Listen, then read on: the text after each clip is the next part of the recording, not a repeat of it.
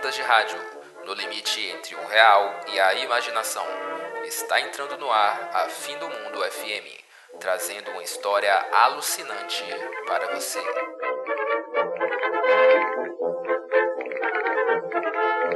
Mas antes, uma palavrinha do nosso patrocinador.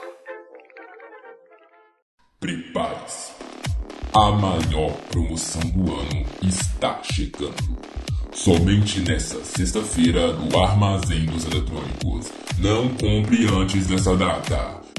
Smartphone Huawei modelo 2028, reformado pelo seu Rodney, o gênio dos eletros. Por apenas 11, eu disse 11 meses de trabalho na Rodney's and Gyros Electronics. Televisor 40 polegadas White Label, para você não perder nenhum filme e série no catálogo de todos os filmes e séries para se ver depois do fim do mundo. Por apenas 6, eu disse 6 meses de trabalho na Rodney's and Gyros Electronics. Aparelho de rádio Atlego com duas antenas e som estéreo por apenas 3 meses de trabalho para o seu Rodney. Essas e muitas outras ofertas você encontra no Armazém dos Eletrônicos. Visite a nossa loja mais perto de você. Depois desse belíssimo anúncio, vamos agora para a história.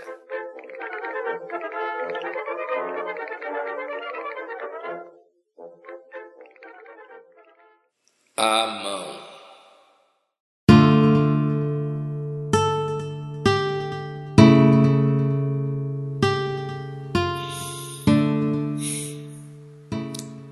Tem coisas na vida que acontecem e a gente simplesmente esquece.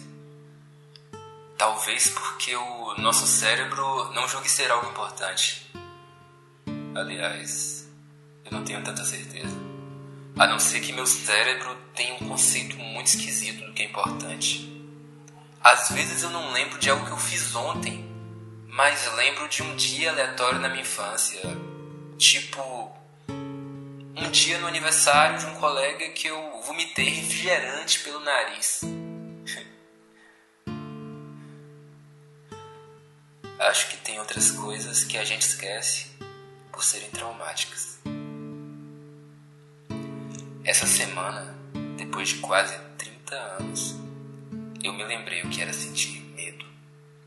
Medo de verdade, irracional, infantil, primal.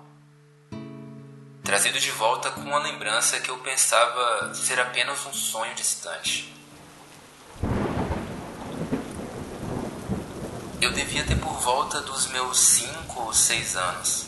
Estava lá no fundo de casa, um dia chuvoso, brincando com meus comandos em ação. Como eu adorava aqueles bonecos.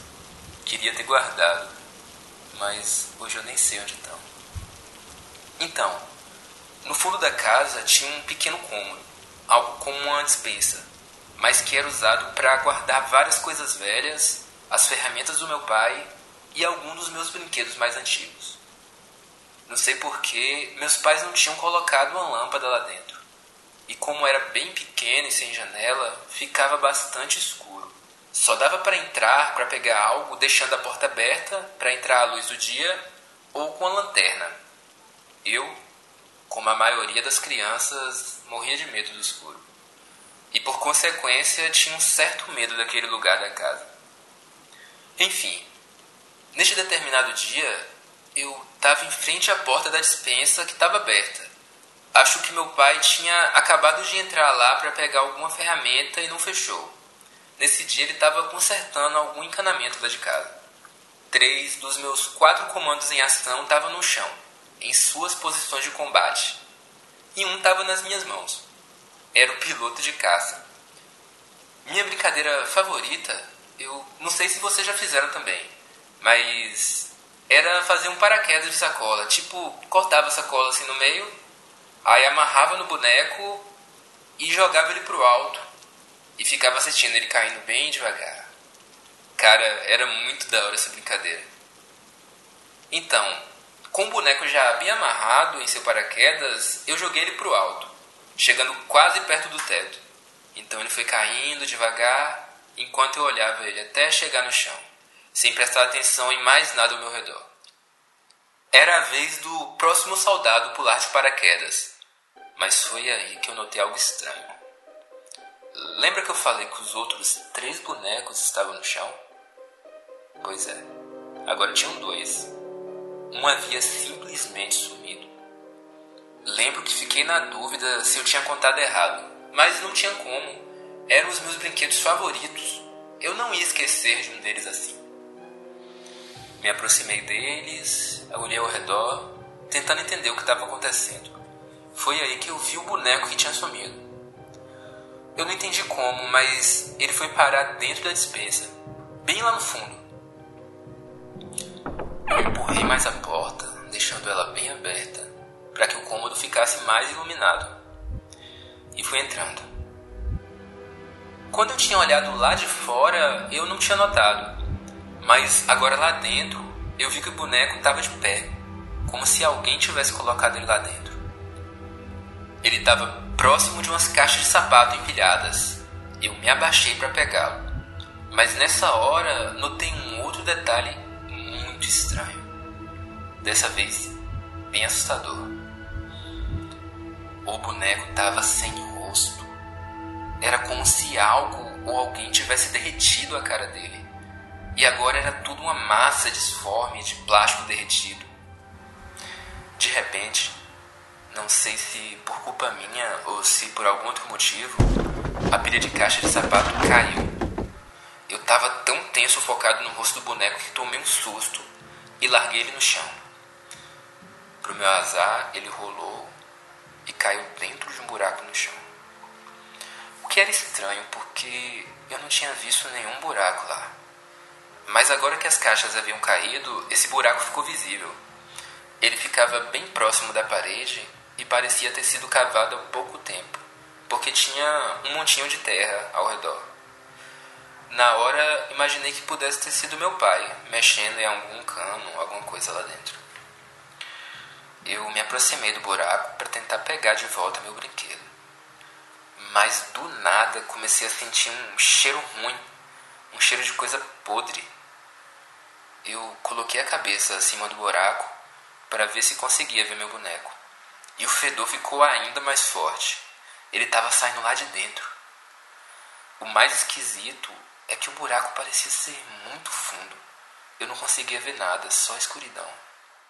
O que viria a seguir seria coisa que aterrorizaria toda a minha infância.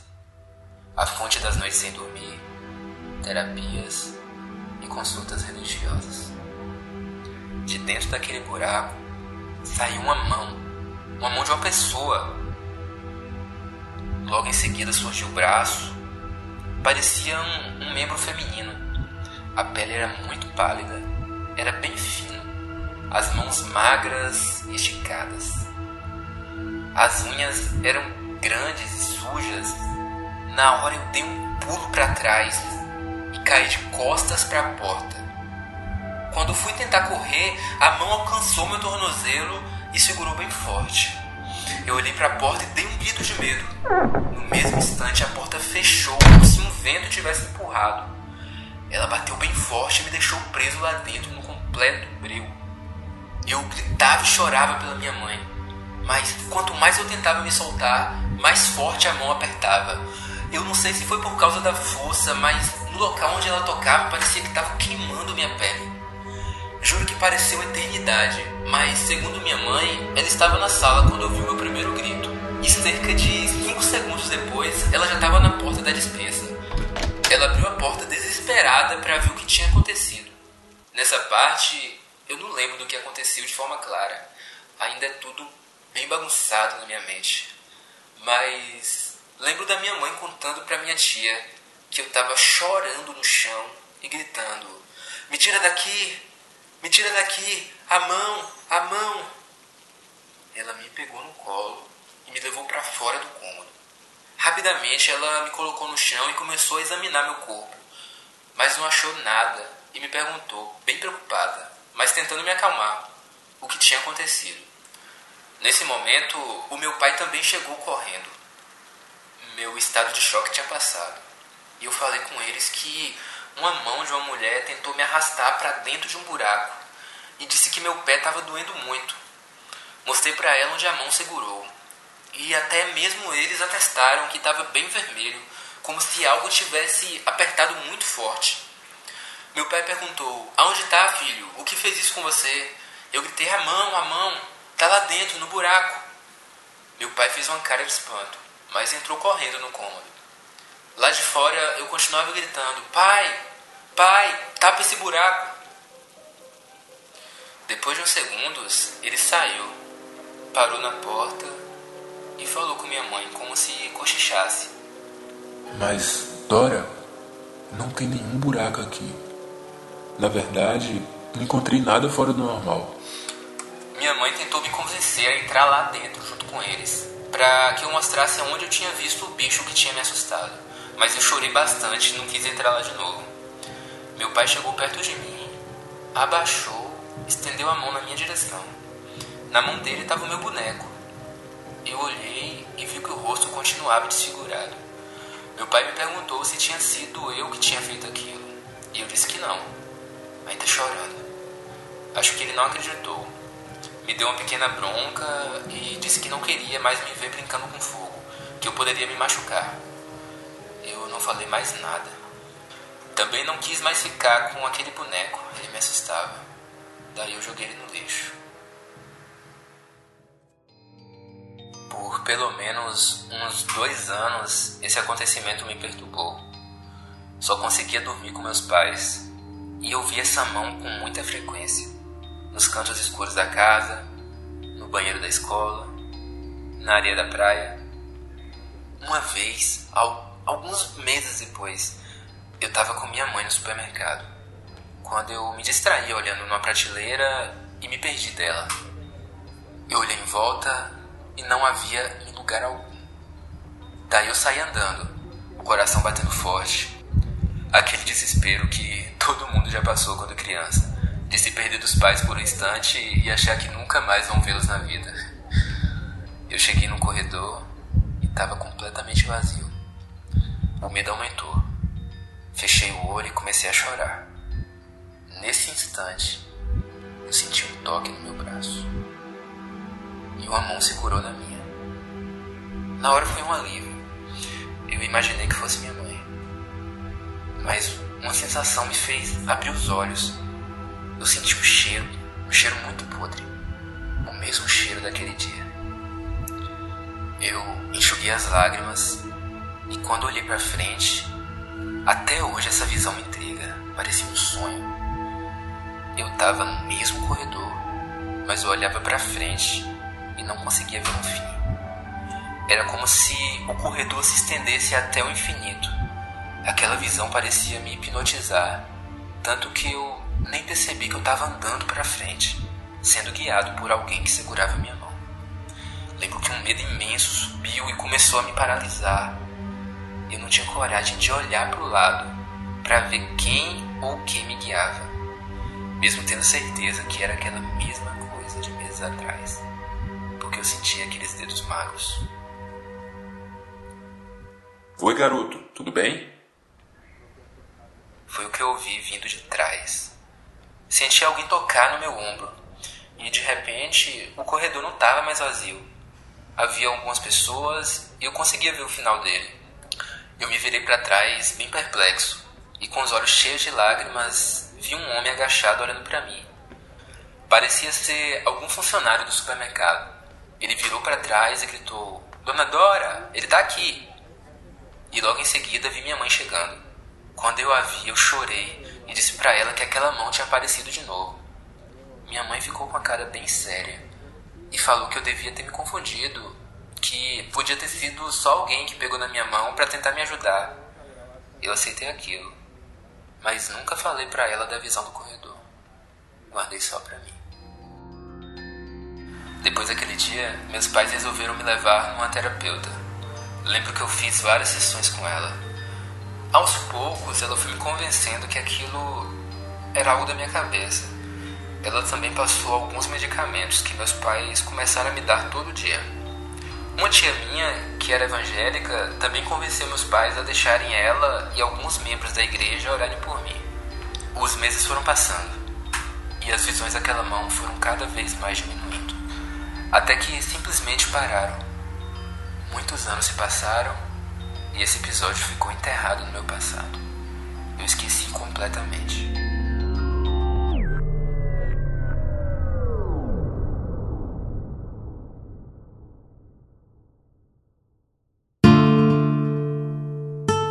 E aqui voltamos ao início da história. Lembra que eu falei que depois de mais de 30 anos eu me lembrei o que era sentir medo? Nesse dia eu estava passeando no parque da cidade com a minha esposa. Tinha alguns dias que eu estava com uma baita de uma insônia. Então resolvemos fazer uma caminhada para eu gastar energia e tentar dormir melhor quando fosse mais tarde. Andamos bastante e depois sentamos no banco. Como sempre, no final da tarde me batia uma sonolência por causa das várias noites sem dormir e me deixava de muito mau humor.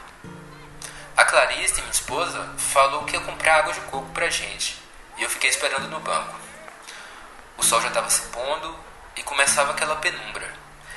Eu fechei os olhos e joguei a cabeça para trás. De repente, pareceu que eu estava isolado no meu próprio mundo. Não ouvia mais barulho ao meu redor e não estava mais sentindo o vento soprando. Pareceu que o mundo tinha parado. Foi aí que eu senti um toque no meu ombro. Imaginei que fosse a Clarice. Ela foi descendo no meu ombro até o meu braço esquerdo, então chegou na minha mão e segurou. Mas eu senti algo estranho e ao mesmo tempo familiar. Era uma mão fina, com dedos magros e esticados. Era bem frio na pele Porém, foi uma última sensação que me fez lembrar de tudo: um cheiro podre. Meu coração começou a acelerar e bater muito forte, enquanto todas as lembranças daquela estranha presença iam todas voltando na minha cabeça. Ainda não tinha aberto os olhos, mas senti que minha mão estava sendo puxada para cima. Senti meu corpo extremamente leve. Eu comecei a sentir muito frio. Foi então que eu resolvi abrir os olhos já temendo o que eu ia ver. Parecia que aquela penumbra de antes não só vinha do fato do sol estar se pondo, mas parecia que ela era muito densa, como se preenchesse tudo ao redor. Não dava para ver nada a uns dois ou três metros. A única coisa que eu estava vendo à minha frente era o meu braço esquerdo esticado, e logo à frente aquela mão fina dos dedos magros e esticados, unhas grandes e sujas, que segurava na minha mão e me arrastava. O braço daquela mão sumia no horizonte à minha frente. Cada vez eu sentia mais frio. Meu coração já não batia mais tão rápido. Então, aconteceu algo que nunca tinha acontecido antes. Eu comecei a ouvir um som grave e constante. Era um som estranho que parecia pulsar numa frequência bem baixa. Eu não conseguia mais ouvir meu coração bater, só aquele som que ia aumentando o volume e parecia que estava entrando no meu corpo. Eu não sentia mais nada, só aquele som dentro de mim. E de repente, aquela mão me largou. Como se algo tivesse me puxado para baixo. Eu conseguia sentir meu coração de novo. Aquela penumbra foi ficando bem clara e minha visão ficou muito embaçada. Eu comecei a ver umas silhuetas ao meu redor e uma maior parada bem na minha frente. Depois eu também consegui ouvir o som ao meu redor. Dava um falatório de gente, algumas falando: Já chamou a ambulância? Outro respondendo: Já tô ligando pro SAMU. Percebi que eu estava deitado e embaixo de mim eu estava sentindo a grama do parque. Passou alguns segundos e a minha visão foi voltando ao normal. Aquela figura que estava na minha frente era minha esposa. Ela estava com uma cara bem séria e gritava meu nome enquanto me chacoalhava. Na hora, a única coisa que eu consegui dizer era que eu estava bem. Finalmente, eu notei que tinha se formado uma aglomeração de pessoas ao meu redor e eu estava sem entender o que tinha acontecido. Eu tentei me levantar, mas senti uma dor de cabeça muito forte e me deitei de novo. Clarice falou para eu ficar parado. Alguns minutos depois chegaram socorristas. Eles me examinaram, me colocaram na maca e me levaram para dentro da ambulância. Lá dentro continuaram os procedimentos, enquanto me levavam para algum hospital. Eu repetia que eu não precisava, que estava bem, mas minha esposa contava para eles o que tinha acontecido.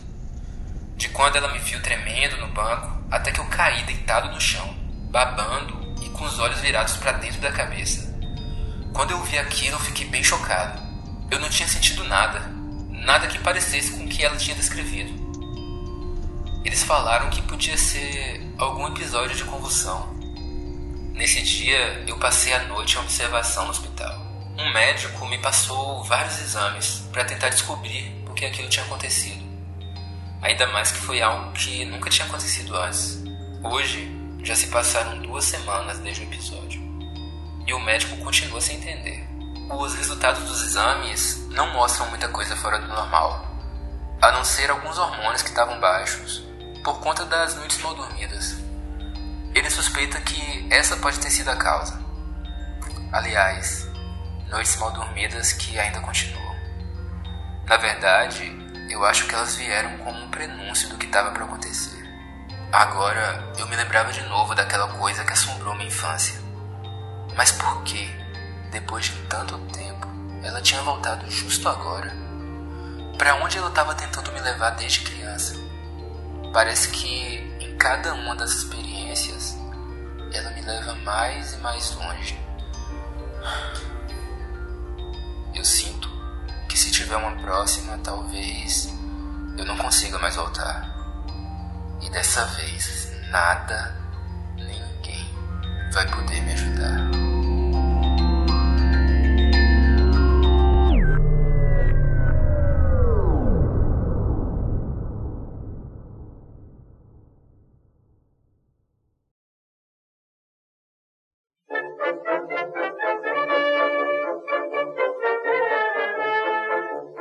Encerramos agora a transmissão da Fim do Mundo FM. A história de hoje foi escrita e interpretada por Álvaro Menezes. Sintonizem seus aparelhos à página no Instagram, arroba Fim do Mundo FM. E fiquem atentos à próxima transmissão. Tchau!